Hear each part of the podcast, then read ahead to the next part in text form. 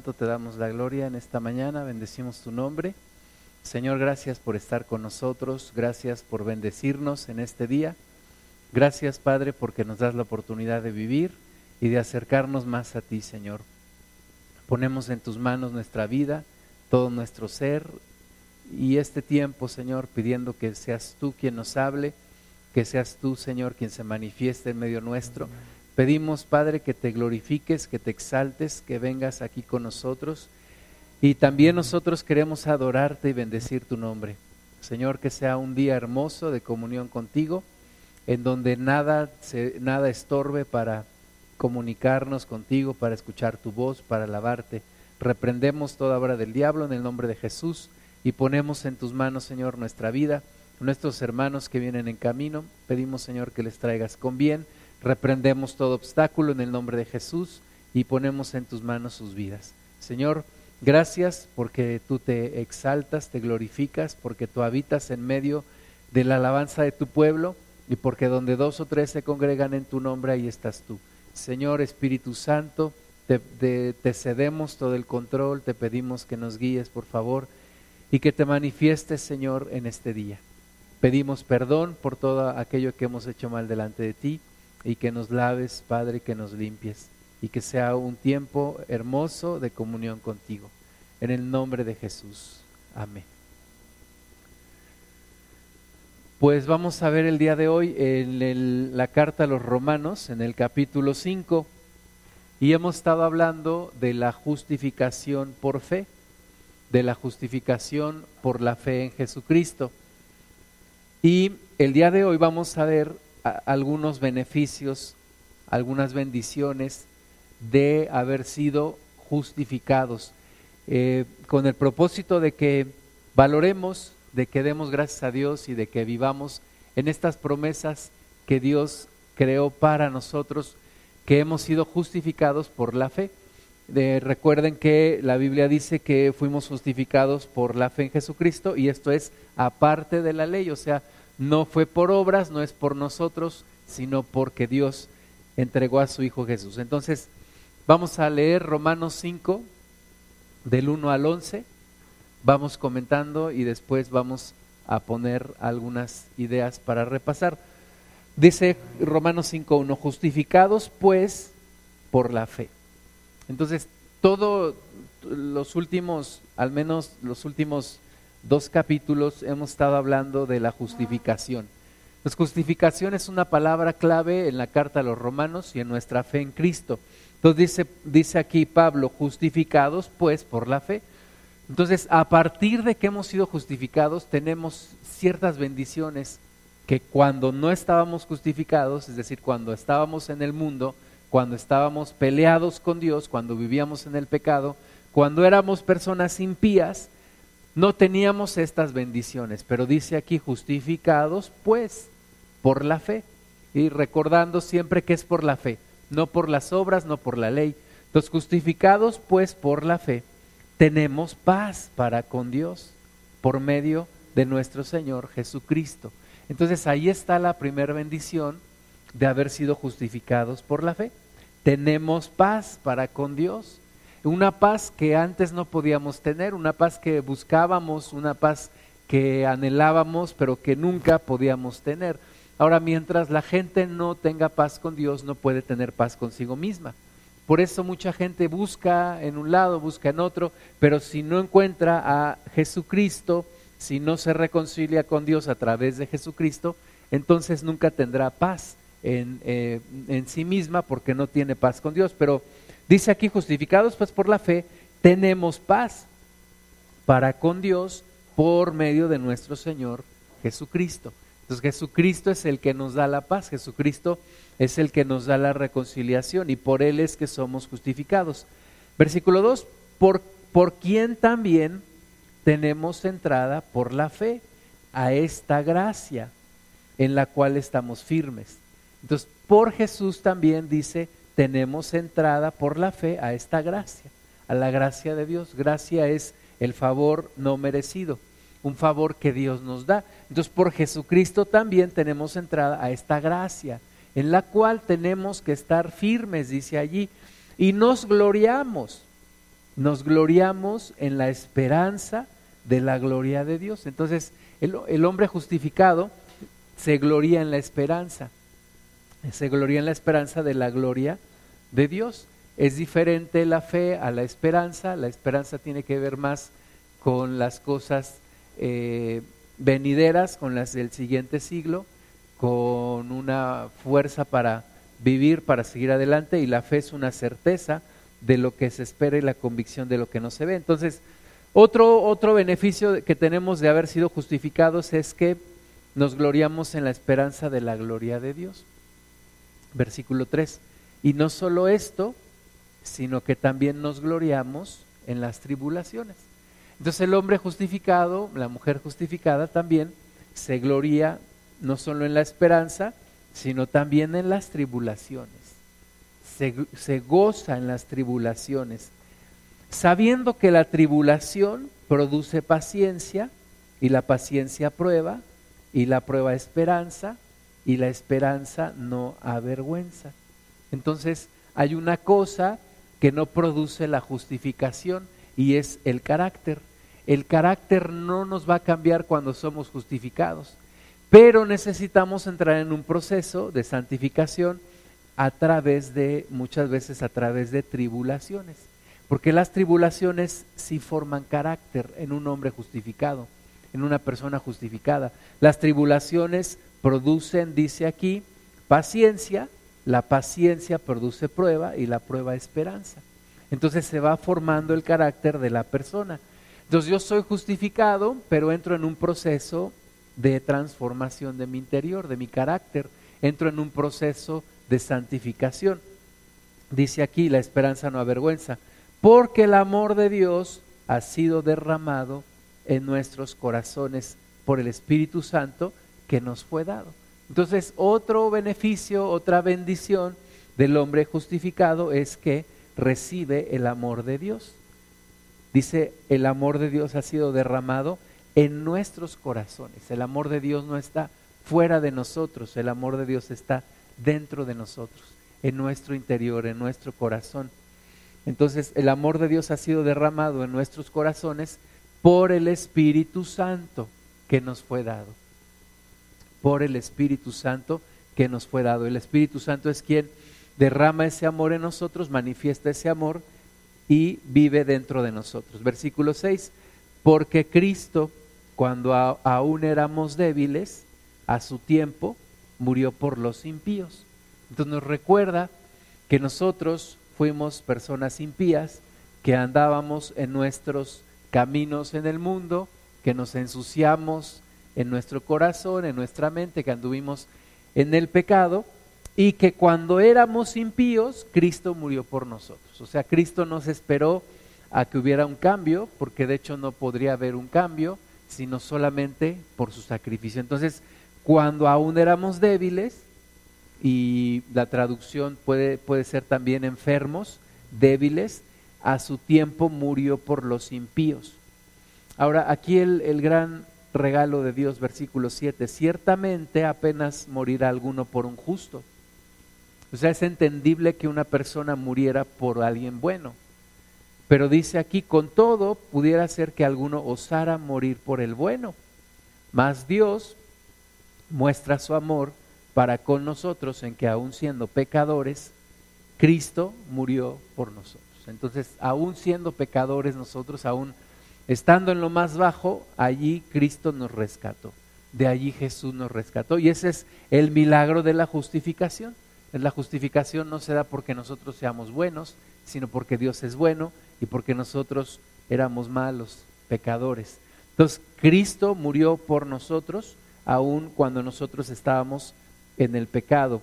Versículo 9, pues mucho más, estando ya justificados, de nuevo la palabra justificación, estando ya justificados en su sangre. Entonces somos justificados en la sangre de Jesús. Y estando ya justificados en su sangre, por él seremos salvos de la ira. ¿De qué nos salva Jesús? Una de las cosas de las que nos salva es de la ira de Dios de la ira de Dios que está en contra del impío, de la ira de Dios que está en contra de una humanidad que hace lo opuesto a la voluntad de Dios. Entonces, mucho más estando ya justificados en su sangre, por él seremos salvos de la ira. Versículo 10, porque si siendo enemigos, y esto tenemos, tenemos que entenderlo, fuimos enemigos de Dios, éramos enemigos de Dios, cuando hacíamos lo contrario a la voluntad de Dios, éramos enemigos de Dios. El mundo sin Cristo es enemigo de Dios, porque se deja llevar por la corriente de este mundo que lleva el príncipe de la potestad del aire, es decir, el diablo. Entonces el mundo no reconciliado, el mundo no justificado, es enemigo de Dios. Entonces, porque si siendo enemigos fuimos reconciliados con Dios por la muerte de su Hijo, mucho más estando reconciliados, seremos salvos por su vida. Entonces, estamos reconciliados con el Señor, hemos sido justificados y eh, somos salvos por su vida. Y versículo 11, y no solo esto, sino que también nos gloriamos en Dios por el Señor nuestro Jesucristo, por quien hemos recibido ahora la reconciliación. Entonces, para una persona justificada solo hay una cosa por la cual gloriarse y es por Dios, es en Dios. Gloriar, gloriarnos en que hemos sido salvos, gloriarnos en que hemos sido justificados, en que hemos sido reconciliados con nuestro Señor. Entonces vamos a repasar algunas ideas. Tomar el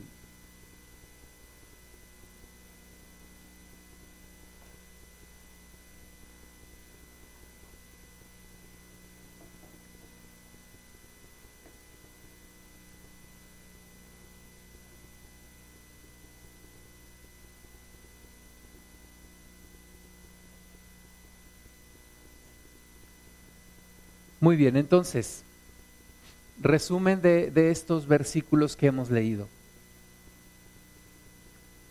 Siendo el hombre justificado, dijimos que es justificado por fe aparte de las obras de la ley. ¿no? Dice la palabra que esa parte, esta justificación es aparte de las obras de la ley.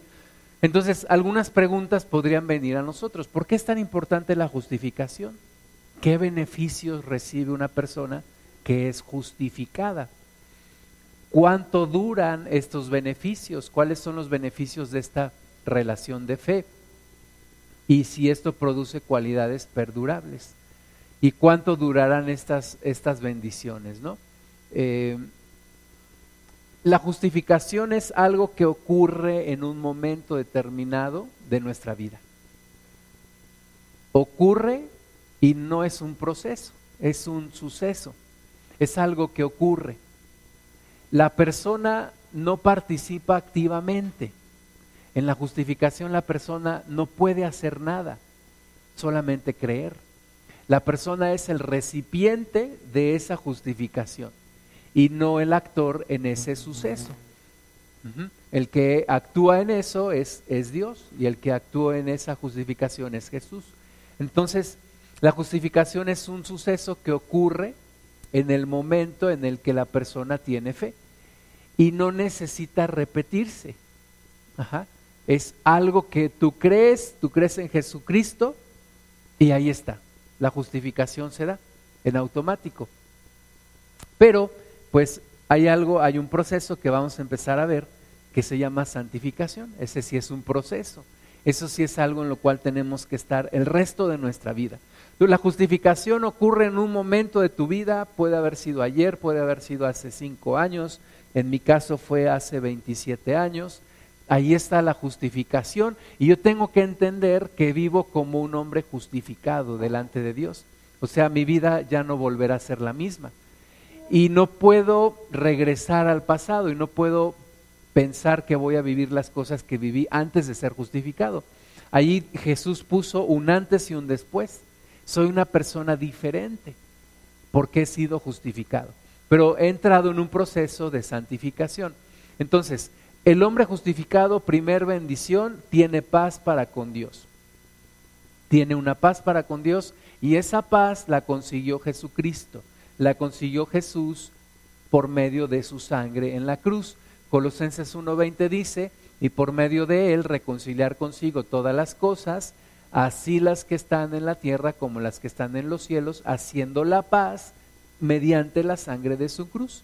Entonces, el hombre justificado, y recordando qué es la justificación, ser tratado como justo. Aun cuando yo fui pecador, Dios me trata como justo. ¿Cómo me puede tratar como justo Dios? Porque echó mis pecados en Jesús. Entonces yo soy tratado, yo recibo delante de Dios el atributo de justo. Eso es ser justificado. ¿Sí, se, sí lo tenemos todos bien claro?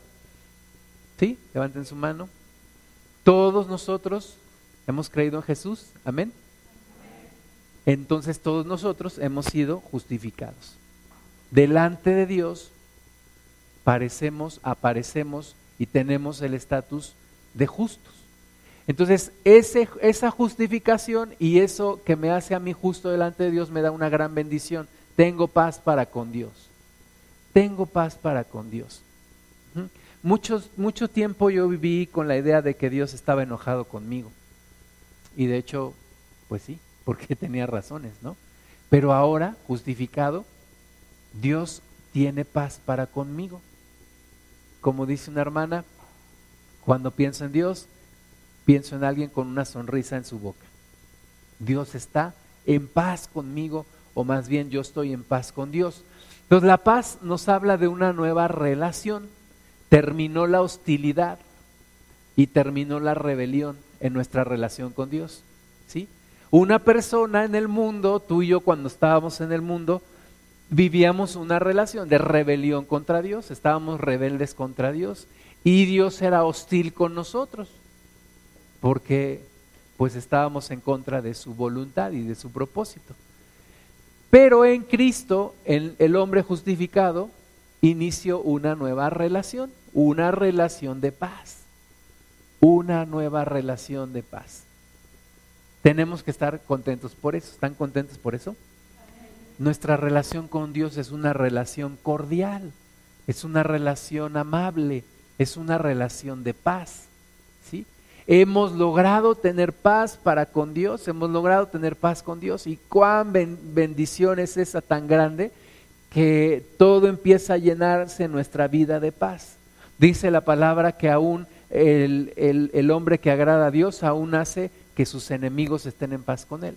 Entonces todo empieza a cambiar, todo empieza a llenarse de un ambiente de paz. Tu casa, tu hogar, tu matrimonio, tu relación con tus padres, tu trabajo, todo empieza a llenarse una relación de paz. ¿Por qué? Porque lograste estar en paz con el Señor. Ahora, la paz es una posición permanente para con Dios, es decir, no es que ayer tuve paz con Dios y hoy quién sabe. Como soy justificado, esa relación de paz sigue, sigue por el resto de mi vida. Tengo una relación de paz con el Señor. Soy una persona absuelta delante de Dios. Dios no me inculpa de pecado. ¿Recuerdas el salmo que escribió David? Bienaventurado el hombre a quien Dios no inculpa de pecado. Bienaventurado el hombre que han sido cubiertos sus pecados. Entonces, tengo una relación con el Señor. Es lo más maravilloso que me puede suceder. Algunos se gozan porque dicen, ah, tengo conocidos en el gobierno, tengo conocidos en tal empresa, etcétera. Pues tú y yo tenemos una relación de paz con Dios. Y, eso nos vale todo. Eso es lo máximo que pudiéramos tener. Tenemos una relación de paz con el creador del universo. Y eso es una grandísima bendición. Y eso no es algo para un día o dos, es algo para el resto de tu vida y por la eternidad. Tendrás paz para con Dios. Tal vez te acuerdas de tu relación con tus padres cuando eras niño, niña. Y cuando tus papás estaban enojados contigo y decías, ay, le diré o no le diré, este, cómo me acerco, ¿no? Y a veces así, cuando estábamos en el mundo era con Dios, pues Dios está enojado conmigo. Pero ahora puedo tener la confianza y por eso Hebreos dice, acerquémonos pues confiadamente al trono de la gracia. ¿Por qué puedo acercarme confiadamente a Dios? Porque tengo una paz con Él. Ha puesto paz en mi relación con Él. Entonces, la paz es un don de Dios que viene a los justificados no le va a venir al mundo, no le va a venir a, una persona del mundo, le va a venir a una persona justificada, es decir, que ha creído en Jesús y que ha recibido el atributo de justificado delante de Dios. La hostilidad se terminó, la justificación ahora es nuestra relación de cordialidad entre Dios y nosotros. Si en un matrimonio, los que somos casados, sabemos cuando hay pleitos, cuando hay problemas, nos enojamos y eso es algo que desgasta mucho el, corazón, ¿no? Cuando estás enojado con tu cónyuge y cuando viene finalmente la reconciliación, te sientes como, ay, me quitaron un peso de encima. Imagínate con Dios. Hemos vivido enojados con Dios y cuando finalmente nos reconciliamos, porque nos reconcilió Jesucristo, qué gran bendición, qué gran paz hay en nuestra vida cuando somos justificados con el Señor. Entonces, primer beneficio, tenemos paz para con Dios. Segundo beneficio, el hombre justificado tiene entrada ante Dios.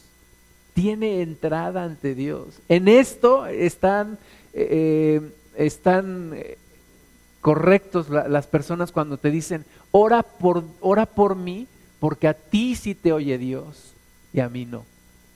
Y nosotros nos reímos, ¿no? Ay, ¿no? ¿Cómo crees? Pues tienen razón, porque el mundo no tiene entrada ante Dios, hermanas y hermanos. Y esto es sumamente importante entenderlo. Nosotros sí tenemos derecho a acercarnos a Dios.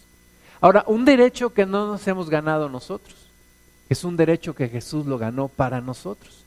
Pero tenemos el derecho de entrar delante de Dios, de presentarnos delante del Señor. Si tú te imaginas a Dios como en una oficina, tienes el derecho de ir, tocar la puerta y el Señor te dice, adelante, pasa, ¿qué necesitas?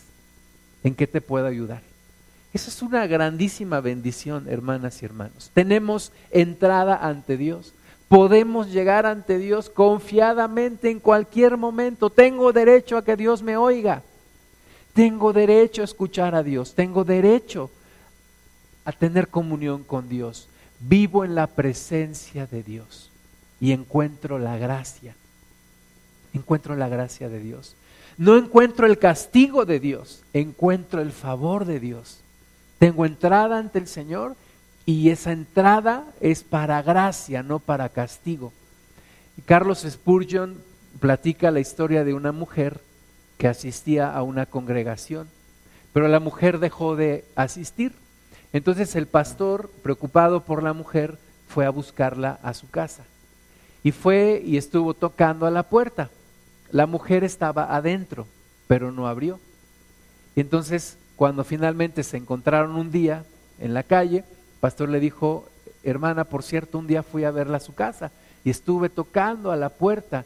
Ella dijo, ¿qué día sería? Y el pastor le dijo, ella dijo, sí, fíjese que sí estaba yo en la casa, pero tenía miedo de que fuera el, el dueño de la casa que me iba a cobrar la renta y por eso no abrí. Entonces, para una persona justificada, ya no debemos tener temor de encontrarnos con Dios y que nos vaya a juzgar o que nos vaya a castigar. Podemos vivir en una completa libertad y una completa paz de que nuestro encuentro con Dios será para gracia, no para juicio, para gracia. Entonces, tengo entrada ante Dios y esa entrada es para gracia. Ahora, tiene una posición, la persona justificada tiene una posición delante de Dios. Y esa posición es firme y esa gracia es permanente. Entonces tú y yo tenemos que aprovecharlo. Tenemos que entrar delante de Dios, tenemos que orar a Dios, tenemos que interceder al Señor. La Biblia dice que Dios no oye la oración del impío. No oye la oración del impío y esto es fuerte pero oye la oración de una persona justificada. Entonces tú y yo necesitamos ir delante de Dios y orar, e interceder. Tenemos una posición privilegiada delante del Señor y esa posición privilegiada en la vida es la posición que tenemos delante de Dios. Tú no te compares con la gente del mundo, que digas esa persona tiene muchas relaciones, conoce al, al inspector, conoce al director, conoce al presidente, etcétera, etcétera. No, tú tienes una mejor posición en la vida. Tienes entrada delante de Dios y Dios te escucha. Dios te escucha. Entonces nuestras oraciones tienen que ser con esa conciencia. Dios me oye, Dios me escucha. Hoy en la mañana mi hija está en, en, un, en un retiro y entonces me metí a su cuarto a orar. Y entonces entra bien bonito el sol ahí en su cuarto. Entonces me senté ahí en un sillón que tiene y me puse a orar. Y qué hermoso sentir la presencia de Dios en cualquier lugar. Era un lugar donde yo normalmente no he orado, pero me senté ahí, me puse a orar, cerré mis ojos, empecé a orar y Dios se manifestó allí. ¿Por qué? Porque tengo entrada ante Dios. ¿Por qué tengo entrada ante Dios? ¿Porque yo me lo gané? No, lo ganó Jesucristo. Pero yo soy beneficiario de esa gran bendición, de esa grandísima bendición. La Biblia dice que somos más que vencedores en Cristo. Hay un ejemplo ya un poco choteado, pero dicen que es como un boxeador, ¿no?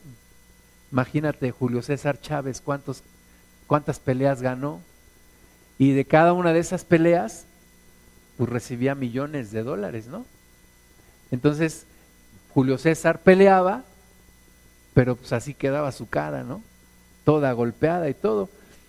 Pero cobraba su cheque, llegaba a su casa y se lo entregaba a quién crees? Pues a su esposa, ¿no? Entonces su esposa, sin haber peleado, se ganaba el dinero. Entonces, Julio César Chávez era vencedor, pero su esposa era más que vencedor, ¿no? Entonces, así nosotros, así somos nosotros. Jesús derramó su sangre en la cruz, Jesús dio su vida en la cruz él lo pagó, nosotros lo recibimos. Él lo pagó, Él lo ganó, pero yo lo disfruto. Y esa es una grandísima bendición. Entonces, no es para vanagloriarme, no es para andarlo presumiendo, pero sí tengo una posición privilegiada delante de Dios. No me puedo vanagloriar de ello, no puedo andar diciéndole a la gente, es que no, yo no me lo gané, pero sí lo puedo presumir porque puedo decir, miren, Jesús lo ganó por mí y yo lo disfruto. Tengo una posición privilegiada delante de Dios. Dios me escucha, Dios me oye. Ahora la, justificación te trae entonces a la presencia de Dios. Ahí está el favor, la gracia de Dios delante de ti. Ya no llegas a un trono de juicio, llegas a un trono de gracia.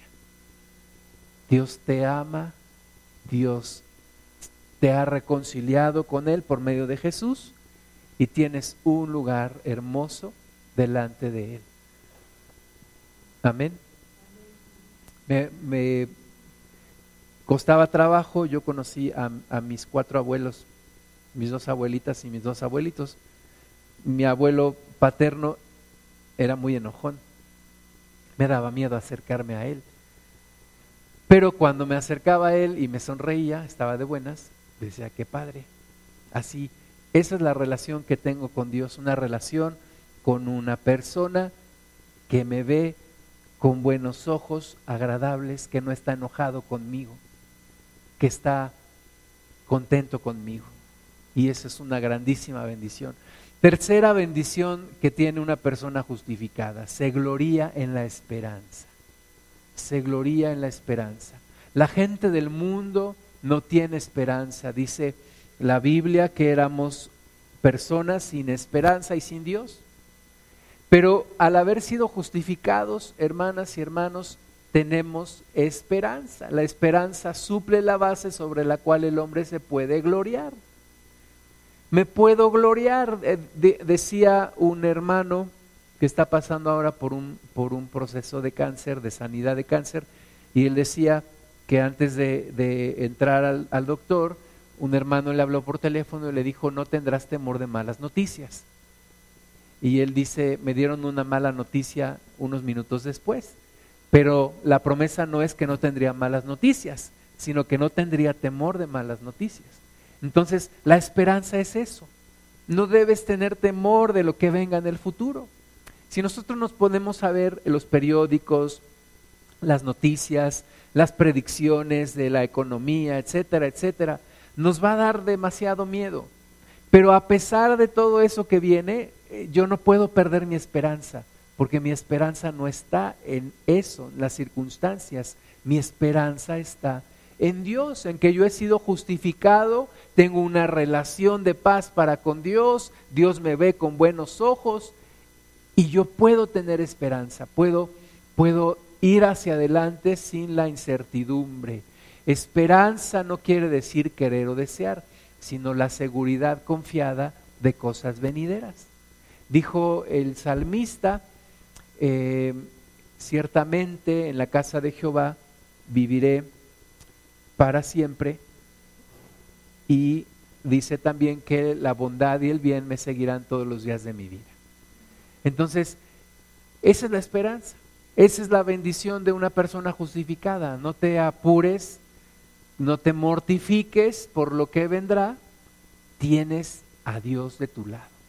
Tienes a Dios de tu lado y puedes tener la seguridad de las cosas venideras. Ahora, Cristo es la base de esta esperanza. Colosenses 1.27 dice a quienes Dios quiso dar a conocer las riquezas de la gloria de este misterio entre los gentiles, que es Cristo en vosotros, la esperanza de gloria. Entonces, nuestra esperanza está fundada en Él, está fundada en Jesús, no en las circunstancias, no en mis amigos, no en, no ni siquiera en mi familia, en mis seres queridos. Mi esperanza está fundada en Jesús, Jesucristo, y esto me lo da mi comunión de justificación con Dios. Y esta esperanza es dirigida, dice, hacia la gloria de Dios, hacia la gloria de Dios. Podemos tener esperanza porque la gloria de Dios no cambia, la gloria de Dios será para siempre. Y yo puedo esperar bendición por esa gloria, por la gloria de Dios, por e, que Dios nunca cambia. Entonces el hombre justificado tiene esperanza. Las promesas de Dios están seguras para ti. Tú puedes esperar con una expectativa confiada de las cosas venideras, de que verás la gloria de Dios. Verás la gloria de Dios en cada área de tu vida. Verás la gloria de Dios en todo. Pastor Gustavo Gamboa, que me compartió a mí la palabra, le descubrieron un tumor en el cerebro. Él estuvo orando, luchando, luchando, luchando en la fe. El tumor siguió creciendo perdió poco a poco, fue perdiendo, o más bien, fue más bien muy rápido, fue perdiendo movilidad en su cuerpo. Primero perdió movilidad en su, en su brazo derecho, luego en el brazo izquierdo, eh, luego perdió fuerza en sus piernas. Sus hijos lo tenían que ayudar a comer, darle de comer en la boca. Los hermanos en Cristo iban a su casa para cargarlo y llevarlo al baño, a bañarse. Tuvo que usar una silla de ruedas. Lo llevaban a la, allí afuera de su casa, a pasear un poco, que viera el cielo, que sintiera el aire y cómo lo agradecía. Y en una ocasión lo subieron a una camioneta y se lo llevaron a cenar y dijo, muchas gracias por haber hecho eso. Y yo le platiqué a un hermano en Cristo que es profeta, le dije, hermano, ¿pudiera usted orar por el pastor? Y dijo, sí, si él está de acuerdo, hablemos por teléfono. Y entonces el hermano le dijo al pastor, eh, no te conozco, no sé, nunca, nunca habíamos hablado, pero te quiero decir una cosa, en Cristo tenemos victoria. Y dijo, aun si tú llegaras a morir, no es una derrota, es una victoria, porque vas con el Señor. Y efectivamente a, los pocos días falleció, partió con el Señor. Pero, hermanas y hermanos, siempre las cosas van a terminar bien en nuestra vida. Siempre. Tú puedes tener esa convicción, puedes tener esa confianza. Tenemos un pasado en donde todo nos resultaba mal, donde todo nos salía mal, donde siempre las historias terminaban mal. Yo lo aprendí eso a los cinco años de edad. Yo pensaba que las historias siempre terminaban bien. A los cinco años de edad yo entendí que no era cierto. Las historias en la vida, muchas de ellas terminan mal. Cuando no tienes a Cristo en tu vida. Habiendo sido justificados, las cosas son diferentes. Tú siempre tienes que esperar algo bueno, algo bueno. Algo bueno va a salir de esto, algo bueno va a suceder, algo bueno te va a suceder hoy. ¿Por qué? porque ha sido justificado y el hombre justificado se gloria en la esperanza. Vas a ver la gloria de Dios de alguna forma o de otra, pero vas a ver la gloria de Dios. Cuarta bendición del hombre justificado, se gloria de la tribulación. Se gloria de la tribulación. Y uno dice, ¿cómo se puede gloriar en la tribulación una persona? Pablo dice en Romanos 5.3, y no solo esto, sino que también nos gloriamos en las tribulaciones. Nos gloriamos en las tribulaciones. Entonces, las tribulaciones producen paciencia. Paciencia se traduce también como perseverancia, aguante, fortaleza o firmeza. Hoy el mundo habla mucho de una palabra que le llaman resiliencia, resiliencia, resilience en inglés. Y la resiliencia, dicen ellos, es la capacidad para levantarte cuando te va mal, para seguir adelante. Bueno, la palabra de Dios a, esto, y la palabra de Dios es mucho antes de, de todo esto de la resiliencia hoy en día, le llama paciencia. La tribulación en una persona justificada produce paciencia. En otras palabras, hermanas y hermanos, la tribulación en una persona justificada produce carácter carácter. Eh, esta paciencia no es una actitud pasiva, sino una actitud activa, con la confianza de la victoria. Voy a obtener la victoria.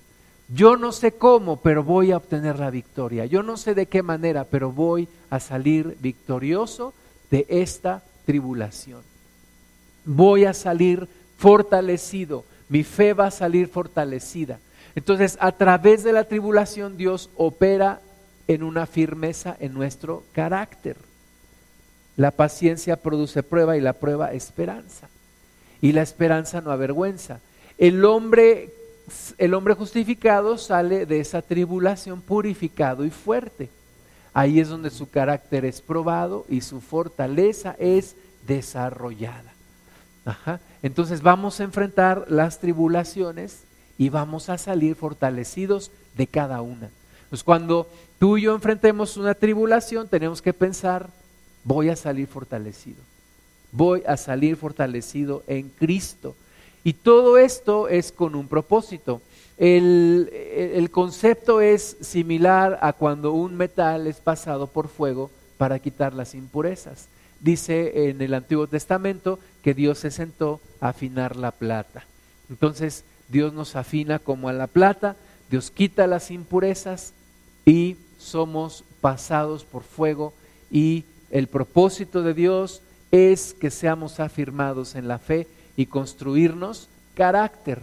El hombre, el hombre justificado que es probado produce esperanza y la esperanza no avergüenza. El carácter que se ha pasado por la prueba sale con esperanza y en lugar de destruir la esperanza, más bien la persecución la desarrolla. La esperanza no se destruye en las tribulaciones de una persona justificada, más bien se desarrolla, se fortalece. Por eso nunca la persecución ha podido acabar con la iglesia, más bien la ha fortalecido. La esperanza no avergüenza, dice el versículo 5. Entonces, todas estas cualidades vienen solamente a través de la tribulación. La justificación no las da, pero un hombre justificado que entra en la tribulación va a recibir paciencia, prueba que trae esperanza. El hombre justificado no solo se gloria en las cosas venideras, sino también tiene una fe y se puede gloriar en las circunstancias presentes. ¿Por qué me puedo gloriar y por qué puedo estar contento en las circunstancias presentes? Porque sé que Dios está haciendo algo.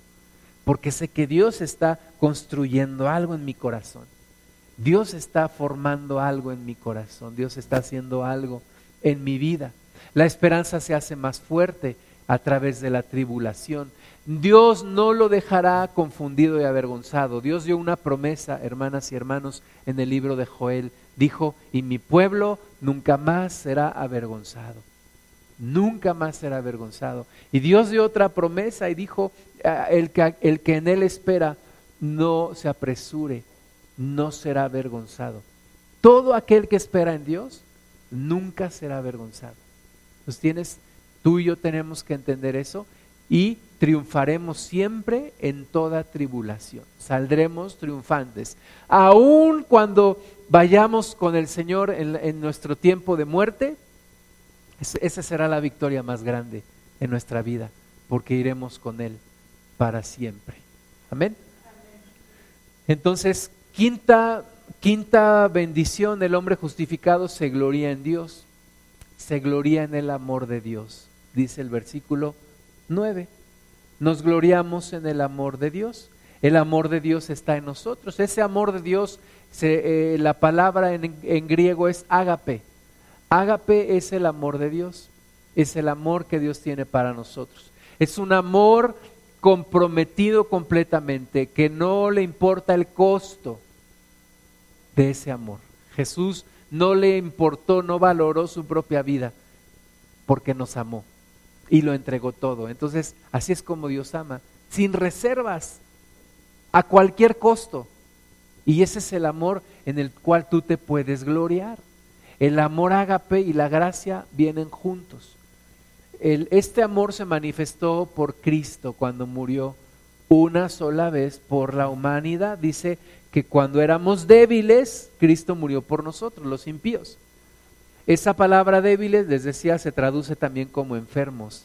Estábamos enfermos, estábamos debilitados, sin fuerza. Y Jesús murió por nosotros, por una humanidad enferma y sin fuerza. Entonces, en, nuestra, en nuestro caminar con el Señor hemos sido justificados, vamos de una relación de debilidad y de hostilidad. En esa relación que teníamos con Dios, de hostilidad. Teníamos razón en escondernos porque la ira de Dios estaba sobre nosotros. Pero hemos pasado a una relación de amor. Ese fondo oscuro del carácter humano vio resplandecer el amor de Dios, tocándonos a los débiles, recibiéndonos a los impíos, perdonándonos a los pecadores y reconciliándonos a los que éramos enemigos de Dios. Qué gran bendición, hermanas y hermanos. Esto nos muestra la naturaleza de Dios y el hombre y eso se llama misericordia. Misericordia viene de una palabra compuesta en latín que es miseria y, cordia y quiere decir acordarse de las miserias de otro. Y Dios se acordó de nuestras miserias. Una humanidad enferma, una humanidad debilitada, una humanidad impía. Cristo murió por nosotros. Eso es verdadero amor, verdadero amor. El amor de Dios ha sido derramado en el corazón del hombre justificado. Hemos, eh, hemos recibido el amor de Dios. Una persona en pecado no puede recibir el amor de Dios. El amor de Dios está rondándole, está sobre él, pero no lo puede recibir. ¿Por qué? Porque no ha sido justificado delante de Dios. Pero tú y yo hemos sido justificados delante de Dios y entonces el amor de Dios no solamente está afuera, está dentro de nosotros. Está dentro de nosotros. ¿Quién manifiesta ese amor? Pues ese amor lo manifiesta el Espíritu Santo. El Espíritu Santo. Por eso, yo no sé si te ha pasado, yo tenía pocos días de empezarme a congregar y se hizo una proyección de una película. En aquel tiempo todavía eran rentar los carretes, el aparato que daba vueltas y proyectaba. Y me acuerdo que invité a mis hermanas, invité a, un amigo, y estábamos ahí viendo la película. De repente yo sentí unas ganas tremendas de llorar. ¿Por qué? Porque el amor de Dios estaba ya llenando mi corazón, dentro de mí. Y es cuando sientes el amor de Dios y dices, es, esto, es, esto es maravilloso. El tener el amor de Dios dentro de ti, sentir el amor de Dios, sentir el abrazo de Dios, sentir el amor del, del Padre en tu interior. Y todo esto por el Espíritu Santo que nos fue dado. El Espíritu Santo es el que da testimonio de ese amor. Por eso es indispensable recibir el Espíritu de Dios. Entonces cuando el Espíritu Santo está dentro de ti, manifiesta el amor de Dios, testifica del amor de Dios. Está dentro de ti el amor de Dios. Es hermosísimo. sentir el amor de Dios que te transmite el Espíritu Santo. Entonces el hombre justificado se gloria en la reconciliación con Dios.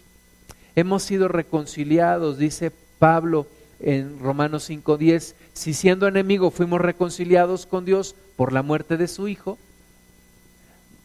mucho más estando reconciliados seremos salvos por, por su vida. Y dice también la palabra que eh, si no nos negó a su Hijo, mucho menos nos negará alguna bendición que le pidiésemos. Entonces hay un cambio en la relación efectuado por Cristo. Mi relación con Dios es una relación de paz y me glorío en eso. Segunda de Corintios 5 del 18 al 21 dice, y todo esto proviene de Dios, quien nos reconcilió consigo mismo por Cristo y nos dio el ministerio de la reconciliación, que Dios estaba en Cristo reconciliando consigo al mundo, no tomándoles en cuenta a los hombres sus pecados, y nos encargó a nosotros la palabra de la reconciliación. Así que somos embajadores en nombre de Cristo, como si Dios rogase por medio de nosotros. Os rogamos en nombre de Cristo, reconciliaos con Dios. Al que no conoció pecado, por nosotros lo hizo pecado, para que nosotros fuésemos hechos justicia de Dios en Él. Entonces, no solamente me reconcilió con Él, me hizo ministro de la reconciliación. Ahora yo necesito rogarle al mundo, reconcíliate con Dios, reconcíliate con Dios, sé justificado por la fe en Jesucristo, no por obras, no por la ley. Reconcíliate con Dios, es el tiempo de gracia, es el tiempo de favor. Yo no entendía muy bien estas cosas del tiempo de gracia. Aún los bancos manejan este, este término. Cuando yo hace como 20 años hice un, un programa para administrar créditos para un banco y nos hablaban del periodo de gracia. Y decíamos, ¿y qué es el periodo de gracia? Y nos decían, es un tiempo en el cual el banco no le va a cobrar a la persona. Ese es el tiempo de gracia. Y el tiempo de gracia es ahorita. Ahorita hay que decirle a la gente, hay un tiempo de gracia. Te puedes reconciliar con Dios, te puede justificar Dios te puede poner tu cuenta en blanco.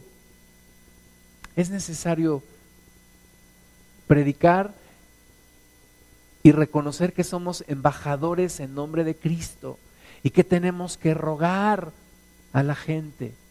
Y, uno dice, ¿por qué le voy a andar rogando a la gente que acepte a Jesús? Porque dice como si Dios rogase por medio de nosotros. Os rogamos en nombre de Cristo, reconciliaos con Dios. Entonces, somos partícipes de este ministerio también.